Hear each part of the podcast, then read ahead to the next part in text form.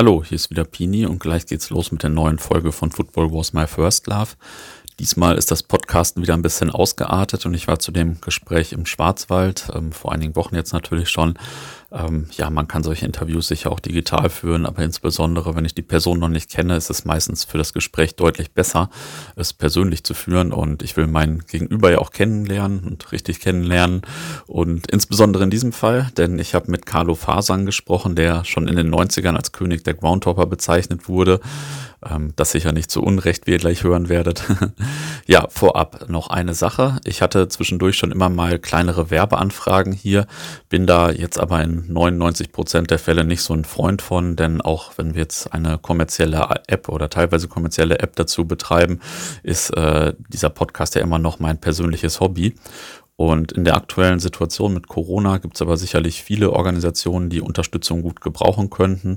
Und die werde ich hier, wenn es sinnvoll ist, vor den Podcast jetzt ab und zu mal kurz einbauen. Wenn ihr da etwas habt, was man gut erwähnen könnte, schickt mir das per Facebook, Insta oder Mail gerne zu. Jetzt am Sonntag ist ja dieser, dieser digitale Spieltag für die Dortmunder Gastronomie von Borussia. Ziemlich gute Idee, finde ich.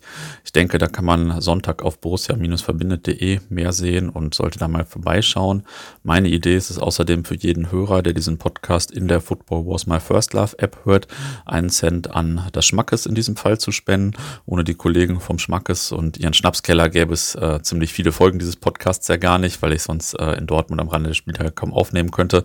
Und da können wir mal ein bisschen was zurückgeben. Ein Cent hört sich jetzt natürlich nicht so viel an, aber es gibt hier schon eine relevante Anzahl an Hörern. Und äh, demnächst gibt es ja auch noch weitere Podcasts. Und ich habe hier aktuell noch so sieben oder acht auf Lager, mit denen ich das dann für unterschiedliche Organisationen genauso tun werde. Naja, also klar, für uns als App ist es natürlich auch gut, wenn mehr Leute unsere App runterladen und nutzen und so, aber bevor wir unser kleines Werbebudget bei Google oder Facebook oder so ausgeben, dachten wir, ähm, kann man das jetzt auf diese Weise vielleicht an andere Organisationen weitergeben. Das ist ja im Moment so das Simpelste, was man machen kann, sage ich mal. Also die Ausgaben ein bisschen umleiten, äh, die man eh hat. Also ähm, ja, würde mich auf jeden Fall freuen, wenn jetzt der eine oder die andere den Podcast in unserer App hört, wobei das ja auch schon ziemlich viele tun. Und ähm, ja, meinen heutigen Gesprächspartner Fari gibt es in Kürze übrigens auch in der App. Er hat nämlich zugesagt, uns demnächst mit der einen oder anderen Erzählung über seine Touren zu unterstützen. Jetzt aber endlich viel Spaß mit dem Interview. Hallo, hier ist wieder Pini mit der neuen Folge von Football Was My First Love. Heute sitze ich hier im Schwarzwald und zwar bei einer Legende, von der ich schon als Kind gelesen habe. 1995 äh, das erste Mal habe ich rekonstruiert. Ähm, ja, vielen Dank an der Stelle an den Prof, der den Kontakt hergestellt hat. Ich sitze nämlich bei Carlo Fasang und ja, sag doch vielleicht einfach mal ein paar Sätze zu dir. Ja, was gibt zu sagen? Ich bin Groundhopper mit äh, Leib und Seele und bin hier geboren in Fortwangen, also im Schwarzwald, das ist die höchstgelegene Stadt in Deutschland. Und ja, von hier aus starte ich immer meine Touren. Mal nach Belgien, mal nach Luxemburg, ab und zu auch mal weiter weg. Äh, jetzt im Sommer steht eine längere Reise nach Südkorea, ja. Nordkorea. Und wir sind jetzt gerade so in der Endphase, also in der heißen Phase. Die ganzen Visums müssen organisiert werden, die Flüge, beziehungsweise gucken, wie der Weitertransport ist. Und äh, ja, das nimmt mich alles ein bisschen so ein, so die letzten Tage und Wochen. Äh, die letzten Jahrzehnte doch, würde ich sagen, oder? Du bist ja schon ein bisschen länger dabei. Also vielleicht zu den Fakten. Seit wann bist du so Fußballfan, sage ich mal? Ja, Fußballfan bin ich eigentlich seit ich äh, ja, im Kindergarten bin. Da hat so die Leidenschaft Fußball angefangen. Das ist mir heute noch ein bisschen unerklärlich, warum ich damals zum HSV kam. Mhm.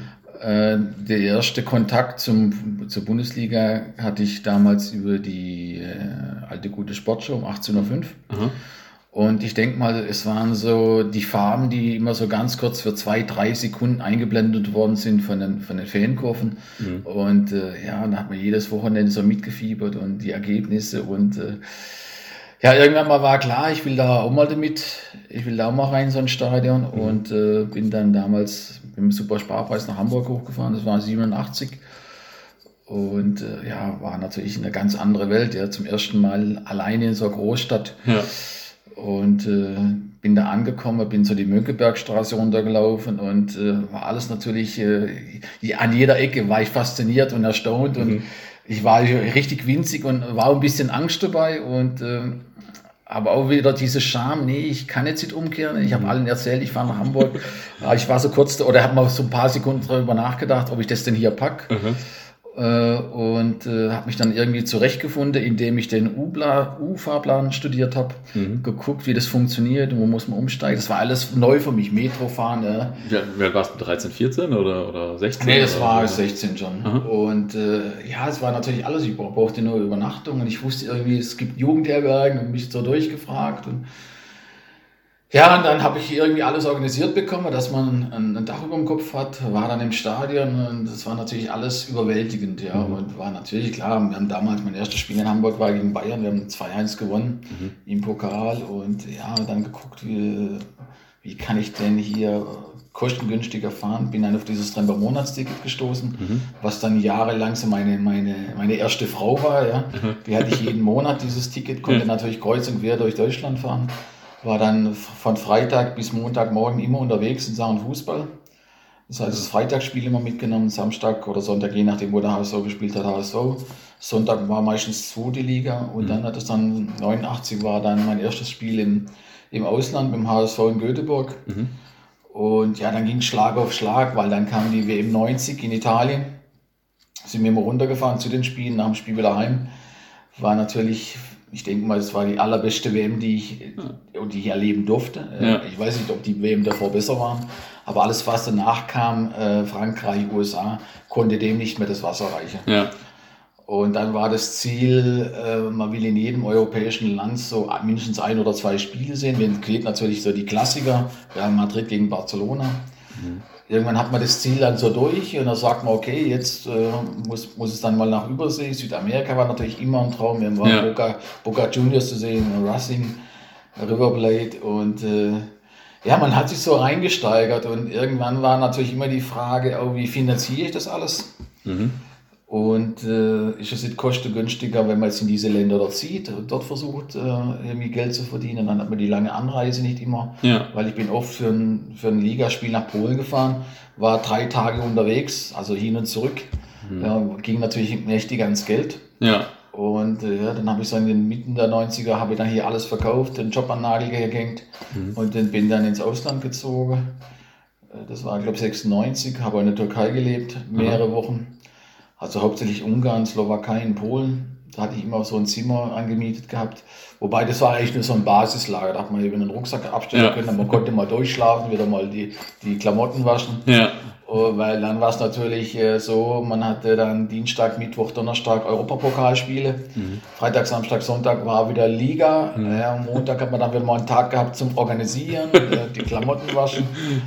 Und ja, man hat, man hat sich so im Laufe der Zeit hat man sich immer mehr eingesteigert. Und irgendwann ja. wurde es natürlich dann zum absoluten Lebensinhalt. Wie viele Spiele waren das dann so im Jahr? Oh, weit über 100 immer. Ja, okay, stark. ja, also äh, ich meine, kann man heute ja auch immer schaffen, aber damals ist es ja schon noch ein bisschen schwieriger zu reisen gewesen und so. Da kommen wir gleich noch zu. Ähm, vielleicht, äh, wie viele Länderpunkte oder Grounds oder volle Ligen oder was auch immer du zählst, hast du denn jetzt so? Äh, vom Konto stehen? Äh, ja, genau. Also 128 bereiste Länder, mhm. weit über 2000 Spiele, wobei ganz wenige Zweitligaspiele dabei sind. Dritte mhm. Liga sind es, glaube ich, nur drei Spiele, die ich mir angeguckt habe. Okay. Und äh, ja, die liegen komplett das sind einige, ja. Spanien, Portugal, vor allem man fährt ja jedes Jahr wieder hin, um die, ja. die Aufsteiger zu sehen. So, man hat irgendwann einmal, so geht es mir jetzt mit Albanien zum Beispiel, irgendwann hat man automatisch auch die zwei, die albanische Liga mhm. komplett, ja, weil es gibt immer wieder andere Mannschaften, die aufsteigen oder vielleicht für immer in der, in der Senke verschwinden, ja. die, die es gar, heute gar nicht mehr gibt. Mhm. oder es gibt, wird ein neuer Club gegründet, wo man dann natürlich wieder hinfahren muss. Mhm. Oder, oder war jetzt kurz mit Tirana das neue Stadion besucht. Das heißt, äh, man fährt dann zum 25. Mal zum Tirana Derby, mhm. aber halt in einem neuen Stadion. Ja. Also von dem her, es, es hört nie auf. Ja. Ähm, hat man das denn damals auch schon als Groundhopping bezeichnet eigentlich? Oder? Ich glaube, damals gab es diesen Begriff noch nicht. Also der kam dann irgendwann so? Der kam dann Anfang, ich denke mal so, es war Mitte der 90er. Mhm. Hat sich da irgendwo mal, ich weiß auch gar nicht, wer den da äh, auf den Markt geschmissen hat, den Namen. Mhm. Aber dieses Phänomen Groundhopping gab es schon vorher, es gab vielleicht diesen Begriff noch nicht. Hm. Ah, okay. Was waren denn dann so deine ersten Touren? Also du hast schon gesagt WM 90 so und ähm, genau, vielleicht sprechen wir ein bisschen über die WM 90. Wir haben uns äh, vorhin ja schon ein paar Bilder angeguckt. Deutschland, England nicht ausverkauft im Halbfinale. Ja, un unvorstellbar heute. Aber erzähl, erzähl mal noch ein bisschen von der WM. Das ist ja auch die WM, bei der ich Fußballfan geworden bin und okay. viele meiner Generation. Also jetzt sind wir alle neidisch. ja, ich muss natürlich dazu sagen, geografisch gesehen lebe ich natürlich hier im Schwarzwald äh, mitten in Europa. Mhm äh, von hier nach Mailand fahren, vier, fahren wir vier Stunden und sind damals bei der WM, äh, haben uns ins Auto gesetzt, sind runtergefahren, die Karten immer auf dem Schwarzmarkt gekauft mhm. und nach dem Spiel wieder zurück. Und so sind wir eigentlich immer zwischen Mailand und Fortwan gefahren. Halbfinale war dann, wie gesagt, in, in Turin. Am Mittwochabend unvorstellbar. Stadion war dieser Klassiker schlechthin Deutschland, England, war nicht ausverkauft. und äh, ja, dann die Geschichte war ja natürlich am Ende äh, wir haben Argentinien 1-0 besiegt. Mhm. Und äh, es war auch, wenn ich so rückblickend schaue, in, in, Italien war, war das Land, wo ich die geilsten Spiele und die schönsten Erinnerungen dran habe. Mhm. Wie war denn so das Italien der 90er Jahre vor allem? Das ist ja auch so ein, so ein Traum von uns allen.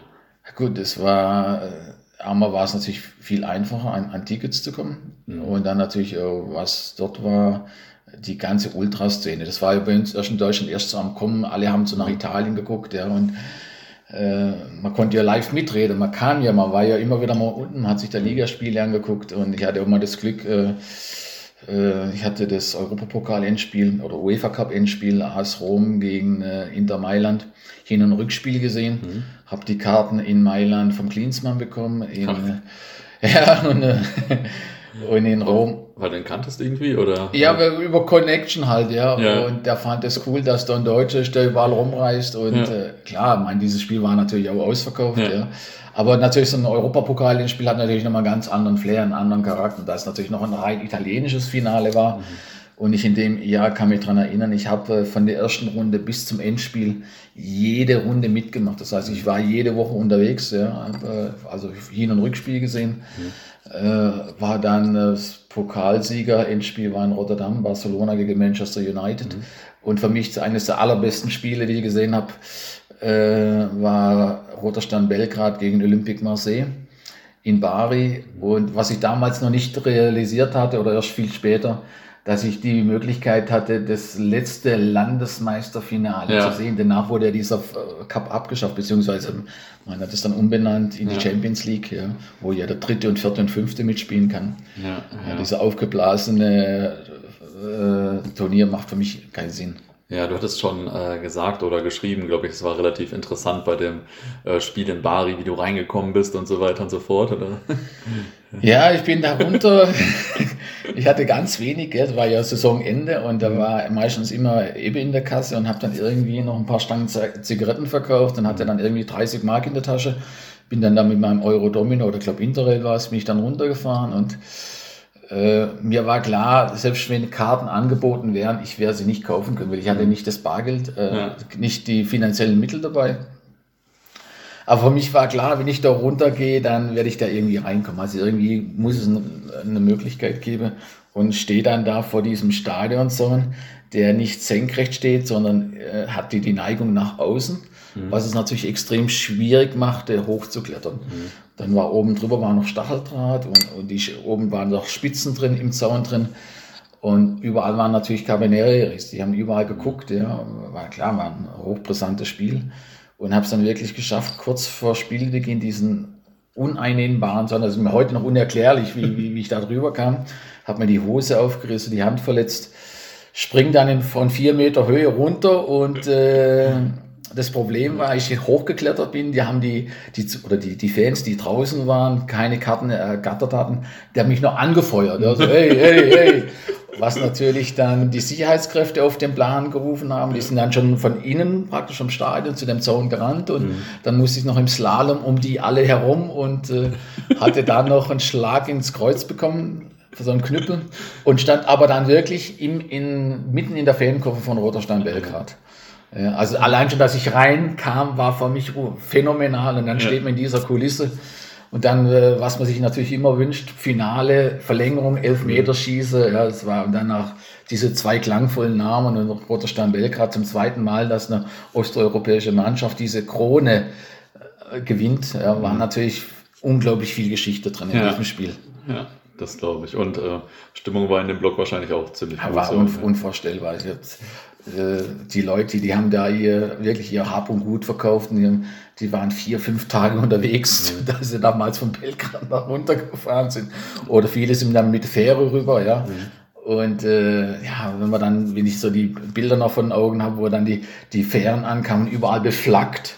Ja, und, und die, die Fans sind über die Reling gehangen und gefeiert. Und das war wirklich, also Europapokal vom Feinsten. Ja, krass ja, hört sich ganz anders an als so ein äh, Champions League-Spiel bei PSG oder so heute. ähm, war das das, was du meinst mit der besten Erinnerung an Italien oder meinst du auch so Ligaspiele? Oder? Nee, wir haben natürlich auch Ligaspiele. Durch, aufgrund der Nähe von, nach Italien und Norditalien sind wir öfters mal nach Mailand gefahren oder mhm. äh, nach Turin. Und ich glaube, so ein, ein wahnsinniges Schlüsselerlebnis, das ich, hatte, wir hatten am am Samstag hatten, hatte der HSV ein Auswärtsspiel in Kaiserslautern. Und dann äh, sind wir mit einer Autobesatzung, mit zwei Lauter und drei Hamburger, sind wir dann am Sonntagmorgen von hier gestartet. Wir haben, wir uns übernachtet und sind dann nach äh, Turin gefahren zu dem Spiel Juventus Turin gegen Florenz. Mhm. Also auch wieder ein Hochsicherheitsrisikospiel. Ja. Wieder keine Karten gehabt, der irgendwie wieder reingemogelt und man stand dann neben dem Gästeblock und äh, ja, man, man war einfach glücklich, dass man wieder dieses Stadion, dass man dabei ist, ja, dass man keinen, dass man irgendwie wieder einen Weg gefunden hat, mhm. die, den Eintritt gespart hatte. Und dann waren eben eine Viertelstunde vor Spielende stand es 2 zu 0 für Florenz. Mhm. Und die ersten Turins-Fans, die hatten wir schon gesehen, die sind aus dem Stadion raus und sind Richtung Straßenbahn gelaufen. Und äh, dann hat Juventus in den letzten 15 Minuten das Spiel gedreht mhm. und hat in der 90 oder in der 88. Minute, äh, das war das erste Jahr von äh, Del Piero, mhm. hat den Siegestreffer des 3-2 mhm. erzielt mit einem Jahrhunderttor. Mhm. Also ich konnte es nicht fassen, wie er den Ball oben in das linke Eck reinhaut. Mhm. Zum 3-2 war natürlich die Leute, die da in der Straßenbahn waren, die haben wir gesehen, die sind alle wieder zurückgerannt, weil die konnten das nicht glauben. Die hatten ja alle noch ja. in Italien so, jeder hat ja dieses Transistorradio mhm. am Ohr. Ja, sind zurück und äh, war dann auch gleich Schlusspfiff und wir konnten gar nicht im Stadion bleiben, weil wir mussten wir haben relativ nah am Stadion geparkt und wir haben gesagt, wenn das Spiel vorbei ist, sofort zum Auto. Weil am Abend war ja noch das Genueser Derby, mhm. Genua 93 gegen Sampdoria. Genau gleicher Spielverlauf, 2-0 geführt, 3-2 verloren. Mhm. Dann fahren wir heim und ich sage mir erst auf der Heimfahrt von, von Italien zurück nach Deutschland, haben wir eigentlich realisiert, was mir vor zwei unglaubliche mhm. Spiele heute, dass man zwei so Spiele sieht, ja. oder eines so ein Spiel sieht, okay, aber zwei mit einem ähnlichen Spielverlauf und dann noch Italien. Das war früher, wenn es da mal zwei Tore gegeben hat, das war schon Torschütze-Festival, aber 3-2 beim Ligaspiel. Ja. Ich bin dann die ganze Nacht wieder zurückgefahren und bin dann wie jeden Montagmorgen dann direkt zur Arbeit und an der Stempeluhr, äh, so eine richtige Stempeluhr noch, äh, hat mich mein italienischer Mitarbeiter, mein Kollege, hat mich dann erwartet und kam da, also da stand da ganz siegesstrahlend, ja, äh, großer Juve-Fan. Und ähm, ich hatte noch Mühe, die Augen aufzuhalten. Dann sagte er zu mir, gestern hätte ich müssen in Italien sein. gestern war Juve, hast du gesehen, 3-2 gewonnen. Und dann sage ich, was willst du eigentlich? Ja, du machst Portemonnaie auf und hol diese zwei Eintrittskarte raus. Ja. Ab dem Tag hat er nie mehr mit mir geredet. Ja, das war für ihn zu viel. Ja. Wie, was? Du warst in Italien? Das gibt's doch gar nicht. Und dann sage ich, du, guck mal. Guck mal auf die Uhr. Ach, krass. Und das sind eben so Geschichten, und es ging ja natürlich, dieses Spiel ging natürlich in die italienische Fußballgeschichte ein. Ja. Da, da gibt es ja Videos und, und uh, Mitschnitte und Live-Mitschnitte. Ja. Ja, und das kann ich natürlich jedem erzählen. Ja. Wenn einer sagt, ich bin Juve-Fan, dann frage ich, ja, wo warst du denn da, damals bei diesem 3 ja, stark. Hattest du auch immer eine Mannschaft, äh, der du die Daumen gedrückt hast in Italien oder auch in Nein, anderen Ländern? Nein, nicht. Nein, äh, klar, ich kann mich erinnern, das war auch so ein Schlüsselerlebnis in Rom. das erste Mal, wo ich in äh, das italienische Pokalfinale gesehen habe, AC Turin gegen AS Rom. Das Hinspiel haben, hat Turin 3-0 gewonnen. Mhm. Und dann gedacht, gut, kein Problem, fährst nach Rom, ja, die Tickets kriegst du nachgeschmissen. Ja. ja und äh, für 5 Euro bin ich da drin. Ja, kam dann an und musste eben feststellen, dass es gar keinen Schwarzmarkt gab. Ja, und wenn, war er astronomisch. Mhm. Und äh, dann gab es eben, die Konstellation war so, äh, Rückspiel, das Hinspiel 3-0. Und dann gab es für AS Rom drei unberechtigte Elfmeter. Und äh, Juve hat, äh, Turin hat immer wieder ausgeglichen. Und am Ende stand es 5 zu 2 und äh, es war noch eine Viertelstunde zu spielen.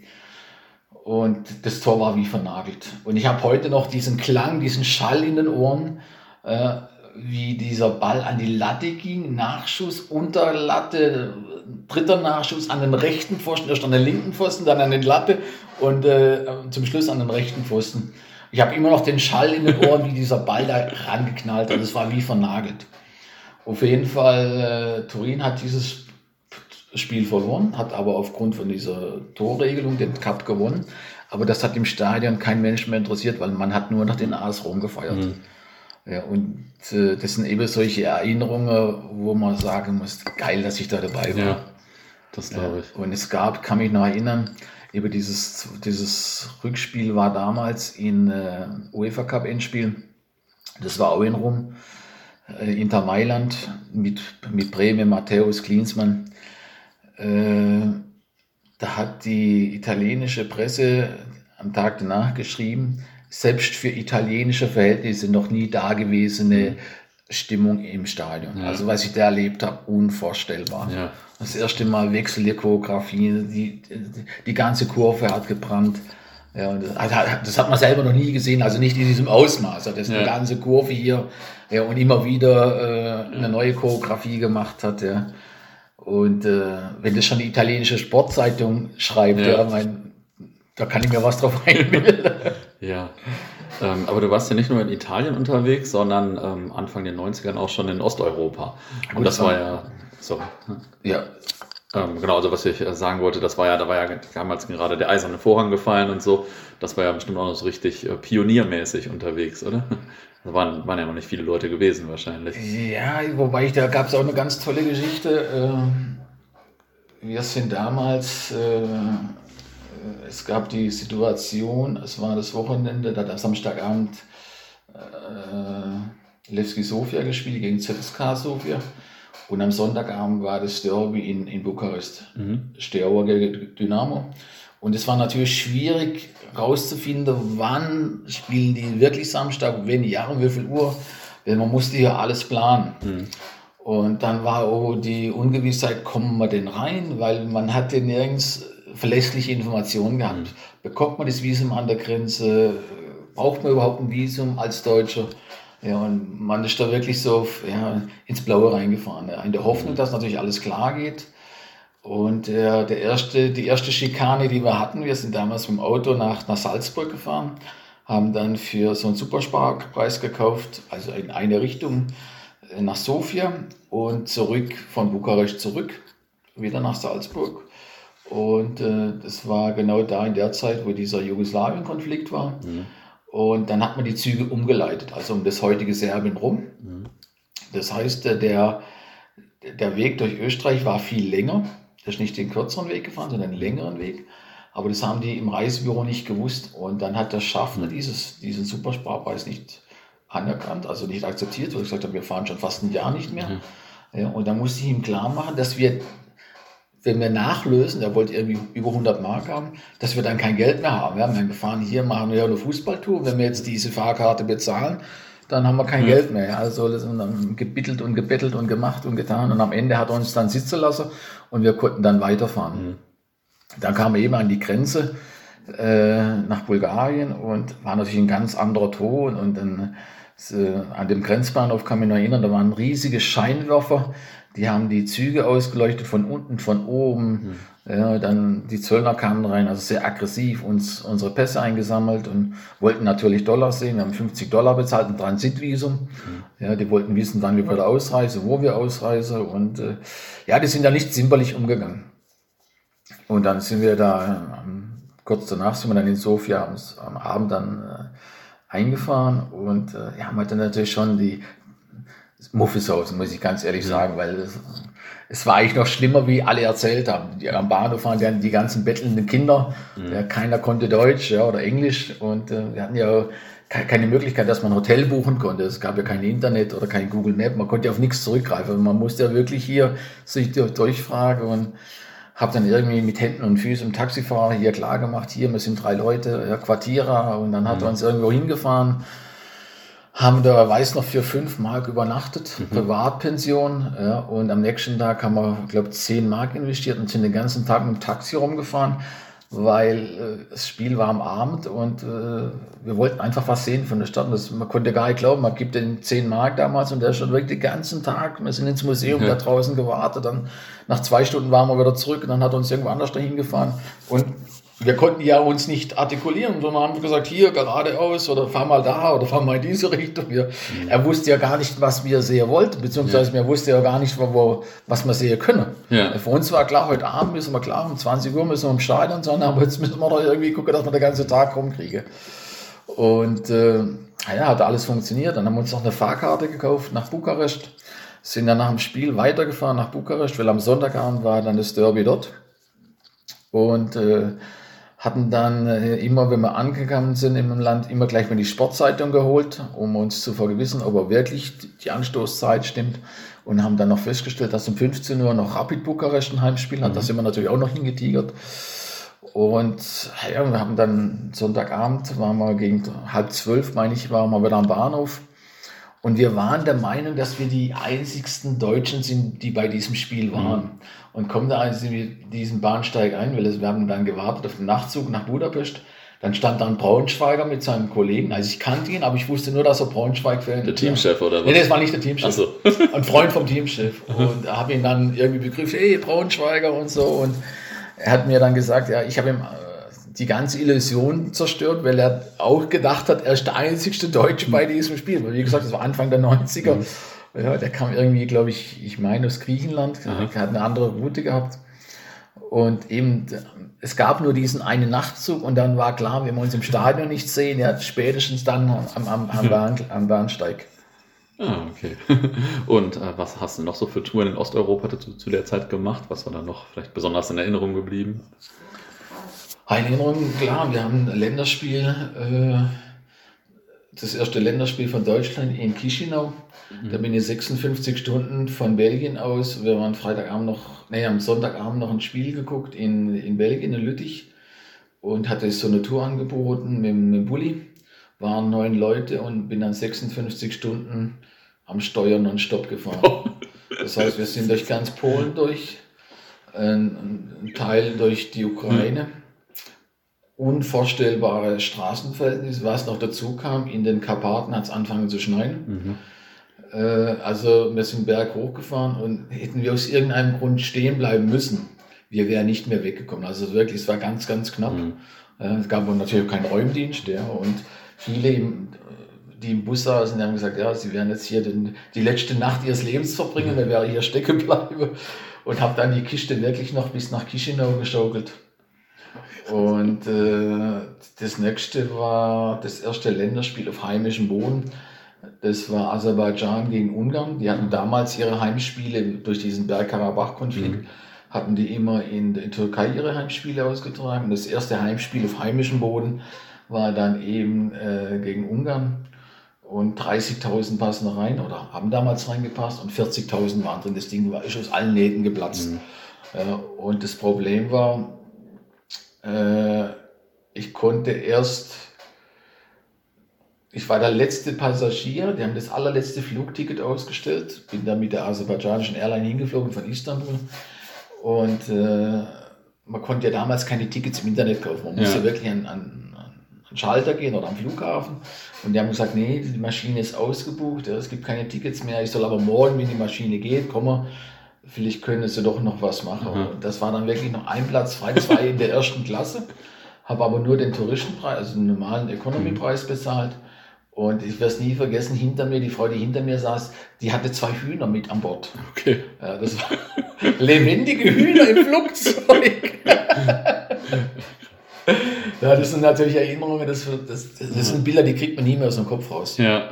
Also ja. wirklich ein, ein, ein, lebendes Tier im Flieger. Ja. Und dann natürlich damals Aserbaidschan, das war natürlich, äh, ja, da, da hat jeder ganz große Augen bekommen. Er hat gesagt, wie kannst du da hinfliegen? Die, die werden dich da fressen. Ja. Mhm. Weil jeder hatte natürlich solche gewisse Vorstellungen also, über diese Horrorländer. Mhm. Und wir werden dich nie wieder lebendig sehen. Wenn du da hingehst, du bist, bist für immer verschollen. Und ich meine, ich hätte auch mal von so einer Albanien-Story gelesen. Der Bericht war, glaube ich, vom Captain. Und äh, die waren so eine Reisetruppe zum Länderspiel Albanien-Deutschland. Und da hast du die schon am Flughafen erwartet oder so, glaube ich. Oder ja, das ist schon irgendwie eine Übernachtung organisiert oder keine Ahnung? Na, das war nicht ganz so. Und zwar, äh, ich konnte mir damals, die, es war eine kleine Reisegruppe, die eben geflogen sind. Mhm. Und die, die hatten dann vorab irgendwie ein Hotel gebucht in Albanien. Und aus irgendeinem Grund, was, was ich leider nachvollziehen kann, kam es nicht zu dieser, die haben irgendwie kurz davor eine Absage bekommen. Das heißt, die hatten das Flugticket, aber noch keine Hotelübernachtung.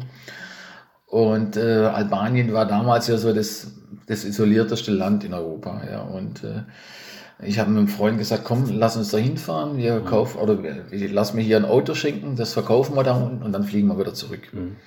Das Problem war eben dieser Balkankrieg, Serbien, äh, äh, ja, Serbien mit Kroatien, Slowenien, da war, eine heiße Ecke. Und wir mussten ja ein ganzes großes Stück durch, durch Serbien durch. Dann war noch dieses Embargo.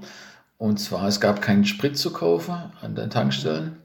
Und die Serben, die haben dann auf dem Landweg, also schwarz haben die in, in Colaflaschen, haben die dann äh, Benzin über die Grenze geschmuggelt von Rumänien oder Bulgarien. Und die standen dann wirklich an der Autobahn und haben dann so in zwei Liter Cola-Flaschen haben sie den Sprit angeboten. Das ist sündhaft teuer mhm. natürlich, mhm. aber wir mussten den Sprit kaufen, sonst hätte es uns nicht gereicht. Ja. Und äh, ja, unser Plan war eben, dass wir die Möhre da unten verkaufen. Das war so ein alter Ford Fiesta, dass wir den da unten verkaufen und äh, wir dann mit den anderen zurückfliegen können. Und äh, ich weiß noch, wir sind der, der, der serbische Grenzer hat gesagt, ja, nee, fahrt nicht nach Albanien und das sind alles Banditen und gefährlich und Mafiosis. Und 100 Meter weiter war dann eben die albanische Grenze ja, und total freundlich, entspannt, easy ja, und gefragt, ob mir hier das Auto verkaufen würde also ich hätte das Auto schon an der Grenze verkaufen können. Ja. Und ich habe gedacht, ich werde natürlich niemals sagen, dass ich das Auto da unten verkaufe, ja, weil lässt er mich nicht ins Land einreisen. Und dann ich gesagt, wir brauchen uns gar keine Sorgen machen. Wenn schon der Zöllner das Auto kauft, dann spätestens auf der Rückfahrt verkaufen wir es ihm dann.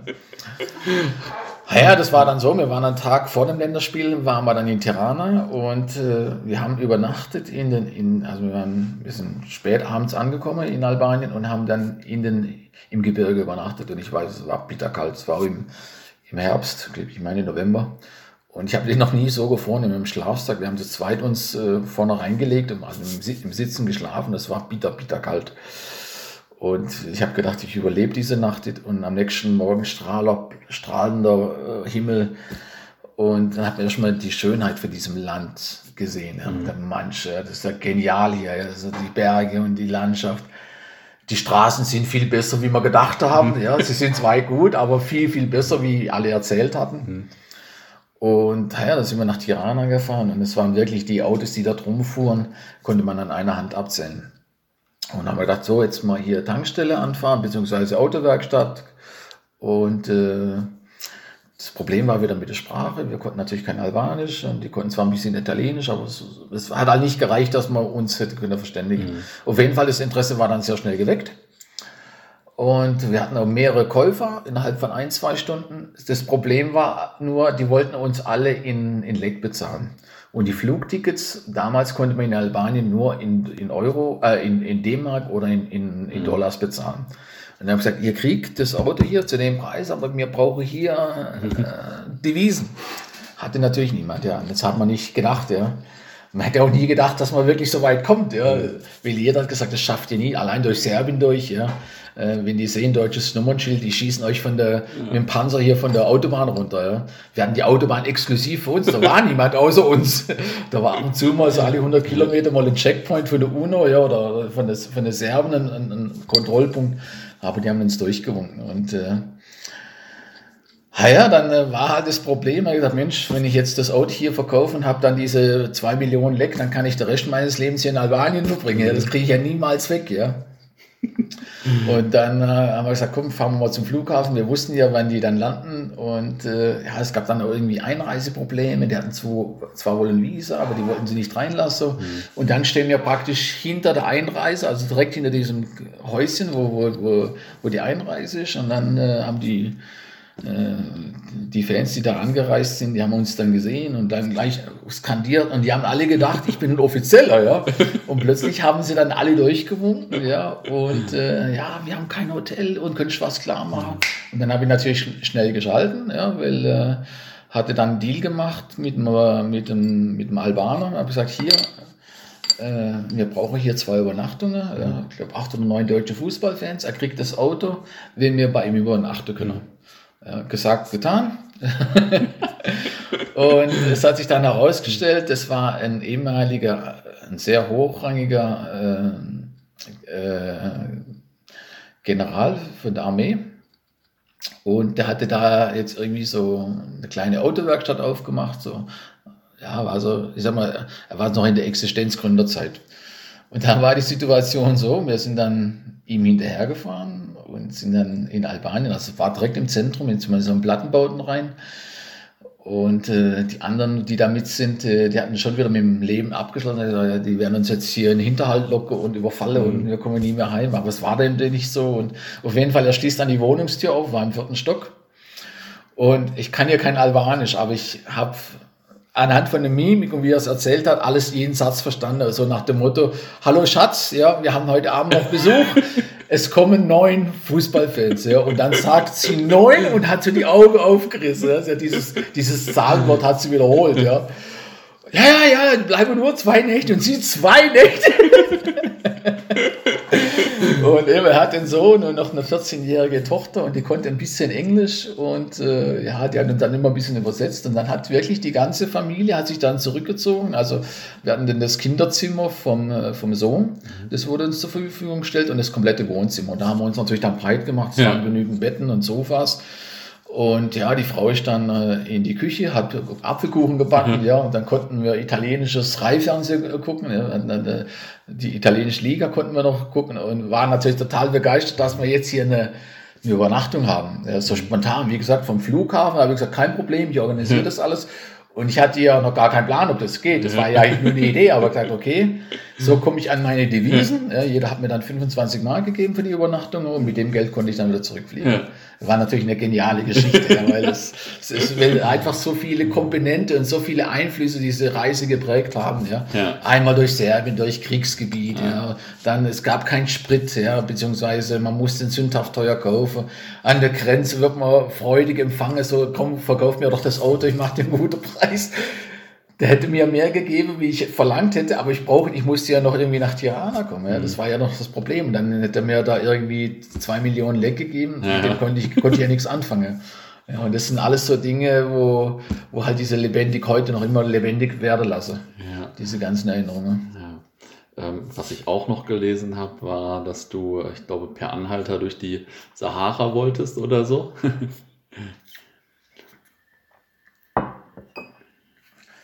Das war 93. Das Ziel war eigentlich auf dem Landweg nach Südafrika mhm. und musste an irgendeiner Stelle durch die Sahara durch. Es gab ja nicht viele Alternativen. Ja. Äh, einige haben sich schon ausgeschlossen, weil eben Kriegszustand, Libyen zum Beispiel. Mhm. Äh, in Marokko hatte man eben mit Mauretanien war das damals mit diesen ganzen Überfällen, beziehungsweise die haben immer wieder die Grenzen geschlossen. Mhm. Also war alles sehr unsicher. Und da blieb am Ende nur noch über, über Taman Rasset, äh, das ist so das, der Eingang zur Wüste, sagt man auch. Äh, bin dann von Algier äh, da runtergefahren, da kommt man noch relativ gut in mit dem Bus. Und dann waren eben 3000 Kilometer Wüste, also wirklich mhm. Wüste, wo ich dann an der letzten Tankstelle ja, gewartet hatte und habe dann auf eine Mitfahrgelegenheit gewartet. Mhm. Und äh, bin dann, ich meine, zwölf oder 13 Tage haben wir benötigt, weil an diesem, wir sind dann an die Grenze gekommen in den, zum Niger.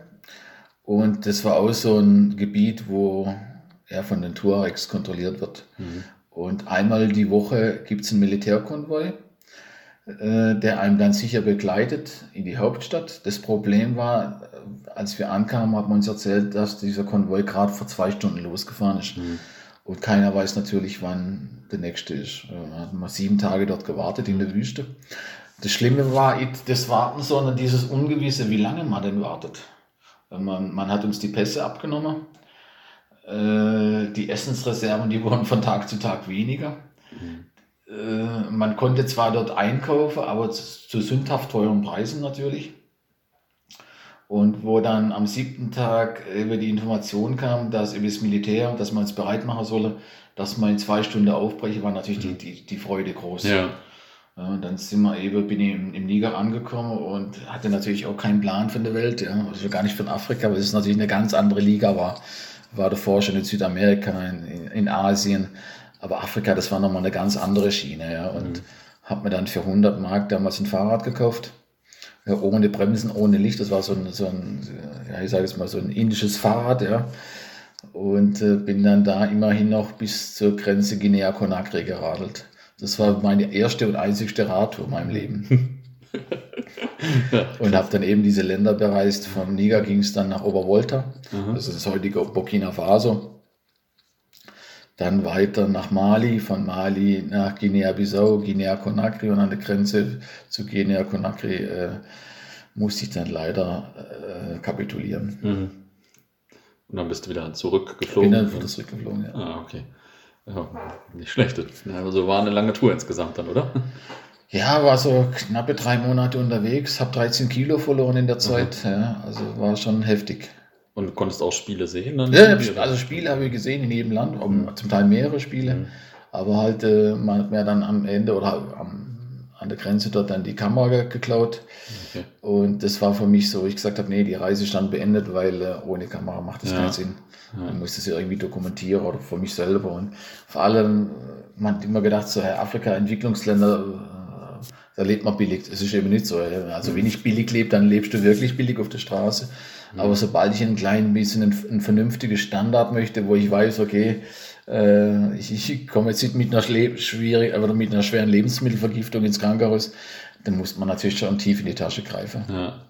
Also das hätte ich mir nie vorstellen können, dass ich hier mal für, für 15, 20 Mark für einen Teller Spaghetti mhm. über den Tisch gehe. Ja, krass, hätte ich auch nicht gedacht. Also mit Afrika so krass. Aber klar, im Nachhinein ist mir klar, Entwicklungsland, ja, da, ja. es gibt natürlich nicht diese flächendeckende Versorgung. Und wenn es was gibt, dann hat man da natürlich ein Monopol. Dann wird natürlich kräftig. Und dann habe ich natürlich immer noch den, den, den, den, den Tax bezahlen müssen. Wenn ich weißer bin, zahle ich sowieso immer mehr, wie die Einheimischen. Das kam ja noch dazu. Ja, ja. Und du hast gesagt, du warst da auch schon in Südamerika gewesen. Südamerika war mehrmals, 97, äh, 98, äh, längere Zeit dort bin zweimal die Panamerikaner hoch und runter getrennt mhm. und habe dann links und rechts von der Straße alles, was man so einbauen konnte in der Zeit, also zwischen den Spielen, habe ich natürlich mitgenommen. Mhm. Ja, zum Beispiel jetzt die Inka-Pfad gemacht, drei Tage hochgelaufen zu Machu Picchu oder von Rio Bamba mit dem Zug runter, durch, einmal quer durch äh, Ecuador auf dem Dach. Ja, das ist ein Zug, der von über 3000 Meter Höhe startet. Man sitzt auf dem Dach, ja. äh, unten drunter werden dann die Lebensmittel und die, die Viecher transportiert.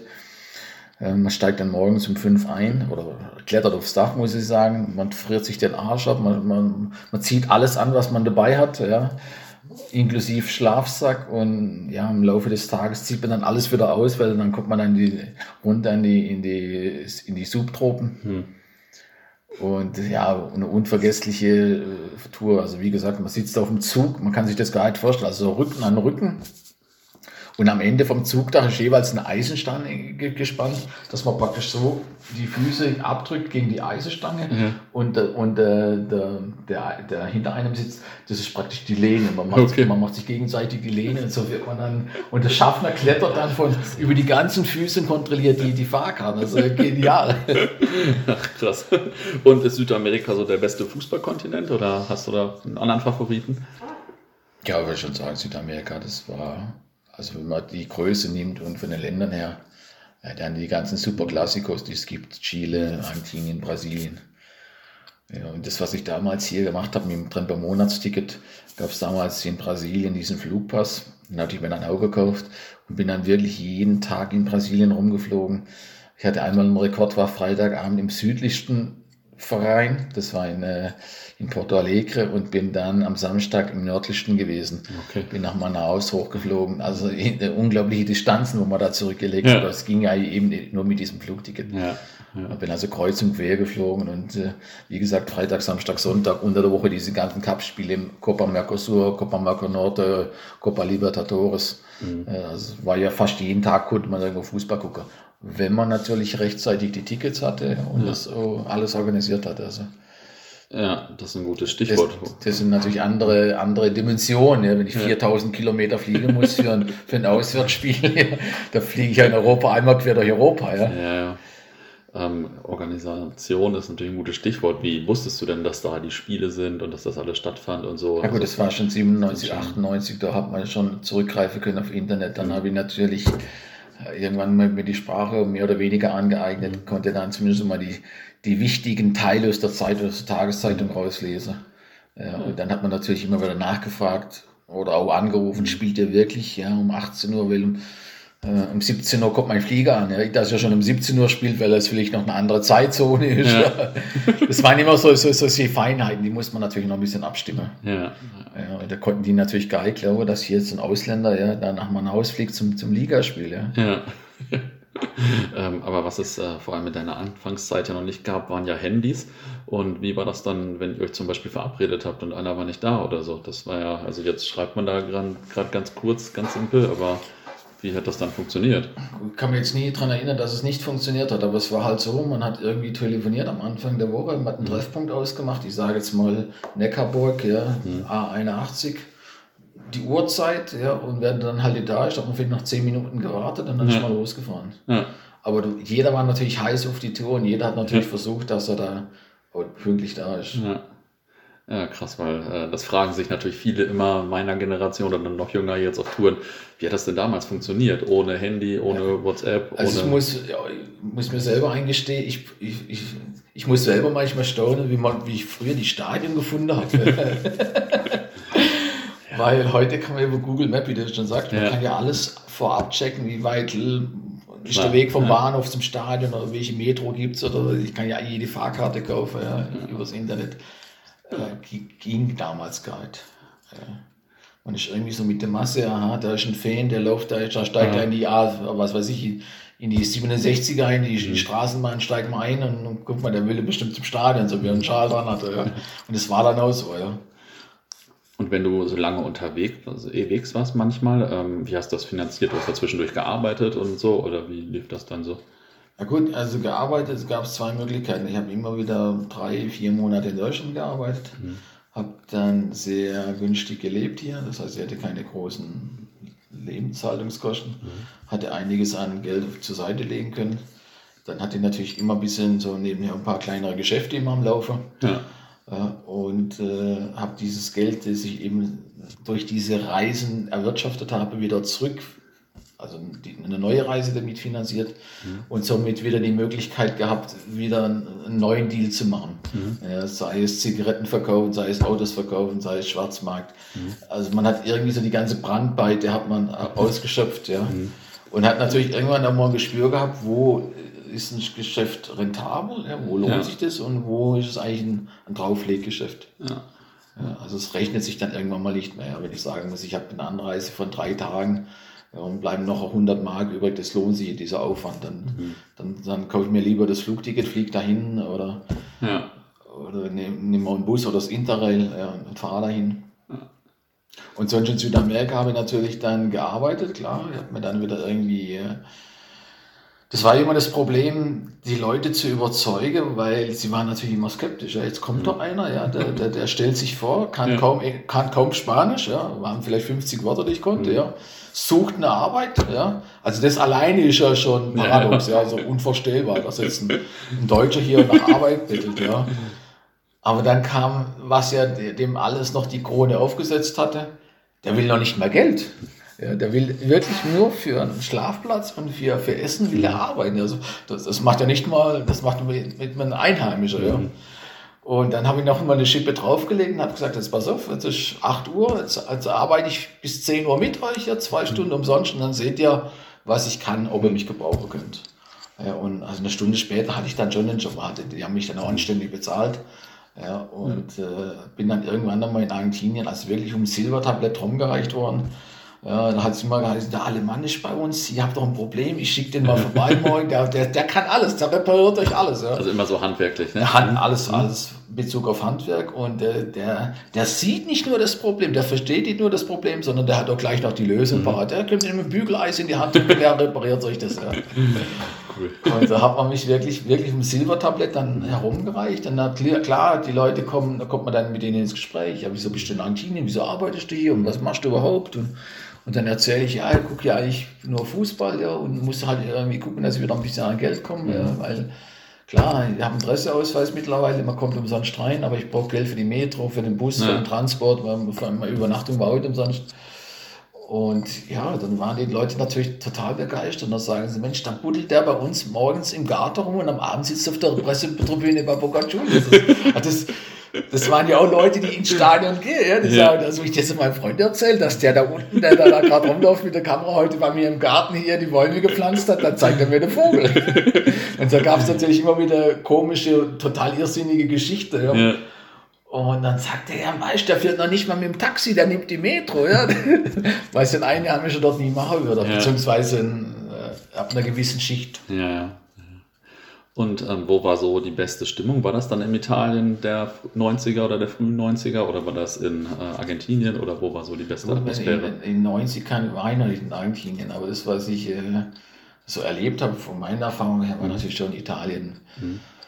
Wollte auch jeder hin, gerechtfertigterweise. Und äh, ja, ich denke schon, Italien war alles, was so die Ultras angeht und äh, mhm. Choreografien, Bengalos, das war schon mit so das das mhm. Steckerpferd in Europa. Okay. Gab es natürlich in, ich sage es mal, in, im Serbien und in Griechenland auch, aber halt nicht in dieser Dimension, ja. äh, in dieser Vielfältigkeit auch. Ja.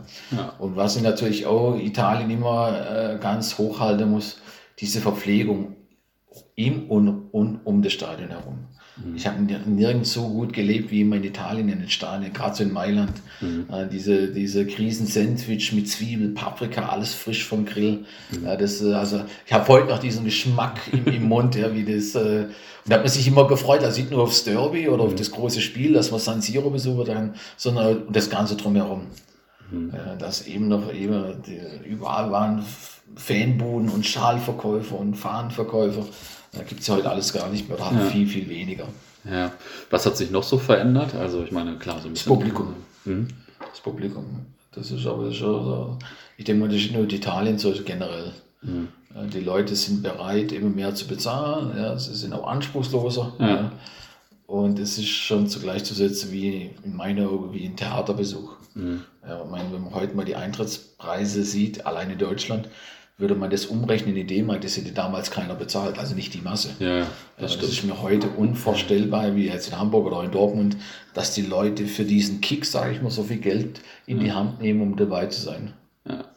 In Dortmund warst du ja früher auch ein paar Mal, ne? Ähm, Oft. Da war das wahrscheinlich auch noch. Jetzt war es wahrscheinlich schon länger nicht mehr da, aber da. Ich bin immer wieder mal in Dortmund, ah, aber okay. es ist natürlich nicht so, wie, wie es damals in Erinnerung hatte, ja. also die Anfangszeit. Wie, wie war das so, die ersten Male in Dortmund oder auf der Aber war immer voll, war immer voll, war am ja. Ausverkauf, da waren meistens auch immer im HSO dort. Mhm. Und äh, ja, es war einfach. Äh, die ganze Stadt, so der, der, der Weg vom Bahnhof immer, das war ja, sagen wir so, wo man das erste Mal Kontakt bekommt mhm. mit, mit, der, mit, der, mit der Stadt. Wenn man zum Auswärtsspiel fährt, dann hat man halt schon gesehen, von beiden Mannschaften, von beiden Lager, die ersten Fans, ja, wurde natürlich kräftig vorgetankt. Ja. Dann äh, man fährt in derselben S-Bahn oder U-Bahn oder was auch immer. Äh, ich denke einfach, früher haben die Leute, sie waren authentischer. Ja. Mhm. Und heute ist irgendwie so, man, man geht so eher anonym ins Stadion, schnell hin und dann irgendwie wieder schnell zurück. Viele hauen ja in der, in der 80. Minute schon ab, dass sie rechtzeitig zu Hause sind, dass sie im Stau stehen müssen. Ja. Ja, aber das hatte ich ja damals gar nicht, man, man blieb ja bis zum Schluss, ja. ja. Weil man hatte ja noch bis 23.20 Uhr, bis dann der Nachtzug fuhr nach Basel, hatte genügend Zeit. ja, ja, das glaube ich. Ähm, ja, krass. Warst du in England auch viel? Oder? Gar nicht. Okay. Ganz, also die Europameisterschaft 96 mhm. war ein ganz tolles Ereignis.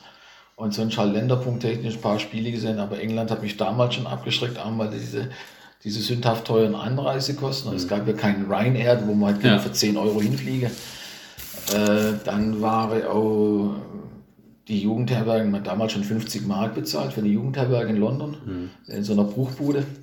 Äh, mit dem Essen konnte ich mich nie richtig anfreunden. Mhm. Klar, man wird satt, aber es ist halt nichts wo ich sagen muss, brauche ich jetzt jedes Wochenende. Ja. Ja, und dann natürlich, was mir dann natürlich immer abgeschreckt hat, war damals schon sehr teuer, die Eintrittskarten. Ja. ja war also.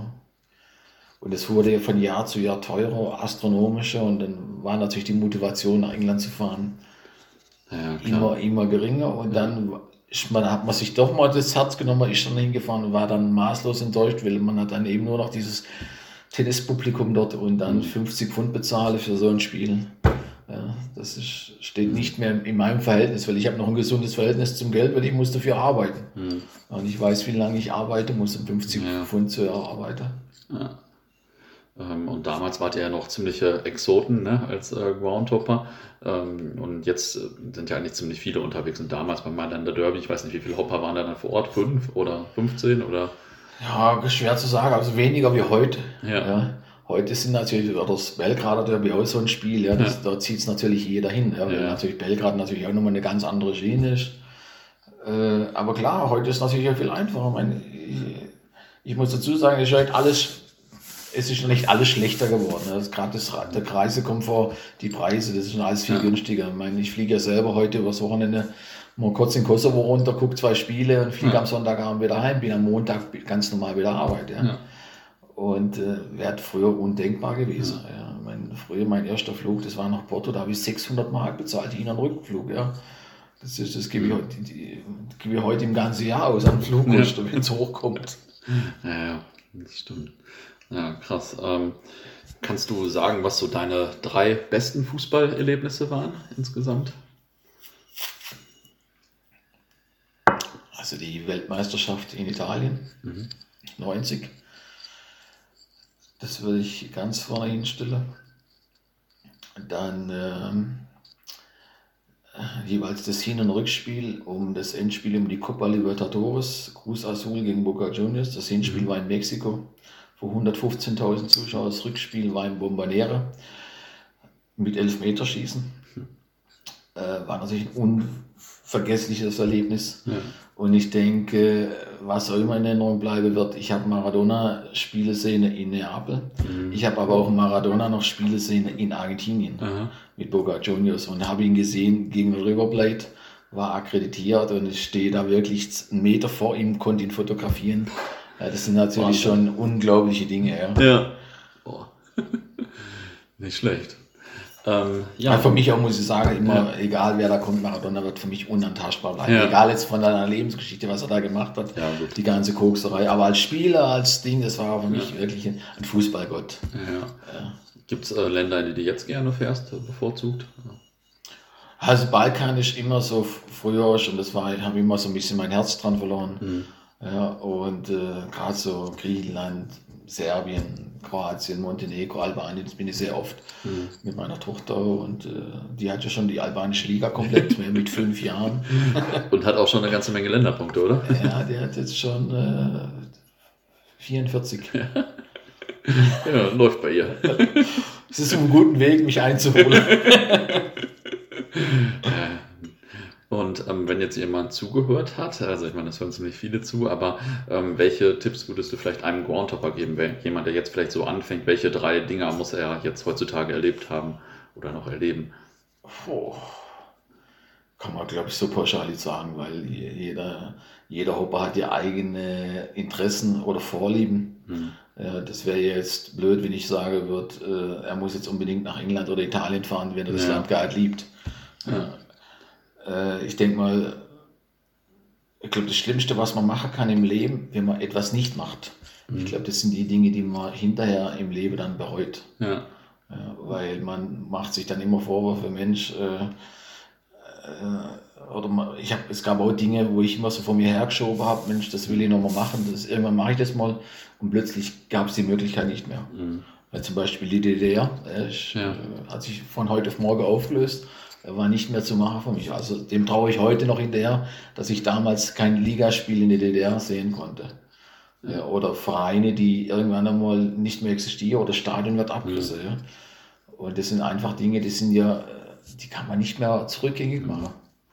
Gab es damals eigentlich äh, Hopper aus Westdeutschland, die in die DDR gefahren sind, um den Länderpunkt DDR zu machen quasi? Ich glaube, damals, wo die DDR existiert hat, noch gab es dieser Begriff Groundhopper noch gar nicht. Ja, okay, aber jetzt das Prinzip, dass da jemand zum Fußball hingefahren ist, bestimmt, extra auch bestimmt. Ah, okay. Also ich kenne jetzt niemanden, aber kann ich mir gut vorstellen. Ah, okay. Weil ich war ja selber ein auf der Warteliste. Für mich halt war einfach nur die Frage, wie komme ich da rein? Ich hatte ja, ja keine Verwandten im, im Osten. Aha. Und für mich war klar, soll es dann irgendwann mal eine Möglichkeit geben für Leute, die keine Verwandten im Osten haben, man kann ja. da hinfahren, werde ich das machen. Ja, ja. Okay, und dann äh, war es schon zu spät, ja. Genau, oder damals, wo, wo es früher noch die Sowjetunion gab, also die, die UdSSR, ja, mhm. und ich denke, so Spiele wie Dynamo Tiflis gegen Spartak Moskau, das wäre natürlich für mich, ja, Klar. da würde ich mir heute ein Bein ja. abhacken, wenn ich so einen Spieler mal sehen dürfte. Ja. Ja. Und das war natürlich immer, klar, wir haben mit Erevan gespielt, wir haben die Tiflis gesehen, äh, gespielt mit der deutschen Nationalmannschaft vor 100.000 Zuschauern, 90 passen nur rein. Unvorstellbar. Das wäre ja heute undenkbar. Ja. ja. Heute, glaube ich, gehen noch 50, 55.000, 60.000 rein. Ja. Und damals, es war natürlich klar, einmal, es war direkt im, im Umbruch. Ja. Ich kann mich erinnern, nachts hatten wir nie Strom. Ja. Da ging irgendwie, man kam dann am Abend ins Hotel und dann hat die Rezeption einem so eine Kerze in die Hand gedrückt. weil das halt damals gang und gäbe war, ja, dass, ja. Hat, dass es halt keine durchgängige Stromversorgung gab. Ja. Und kalt Wasser, warm, warm Wasser, das war, wer sich gar nicht getraut zu fragen. Man mhm. war schon froh, dass überhaupt da irgendwas aus dem Hahn rauskommt. Ja. Ich hatte oft immer kalt geduscht. Ja. Mhm. Und das noch im Winter oder im Herbst. ja. Ähm, zum Abschluss stelle ich eigentlich jedem immer noch mal die Frage nach einer amüsanten oder interessanten Anekdote. Ich gebe zu, du hast jetzt schon ein paar Anekdoten erzählt, aber vielleicht hast du noch eine letzte für die Hörer. ja, ich habe ja äh, seit meine Tochter jetzt oder seit ich eine Tochter habe, ich habe sie mitgenommen. Sie war drei Monate, wo sie ihren ersten Länderpunkt gemacht mhm. hatte und habe sie seither immer wieder, also ständig nehme ich sie mit auf Reisen. Also ich war auch in Bergkarabach. Mhm. Wie gesagt, hat Albanien, Kosovo, Bulgarien, diese Länder schon komplett. Erstliga technisch. Und äh, ja, da gab es immer so eine Geschichte.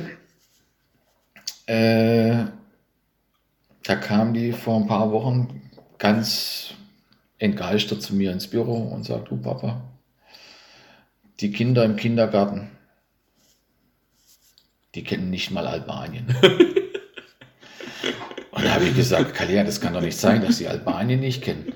Doch, Papa, die wissen noch nicht mal, wo Sofia liegt. ja, krass, das ist äh, doch nochmal eine gute Anekdote.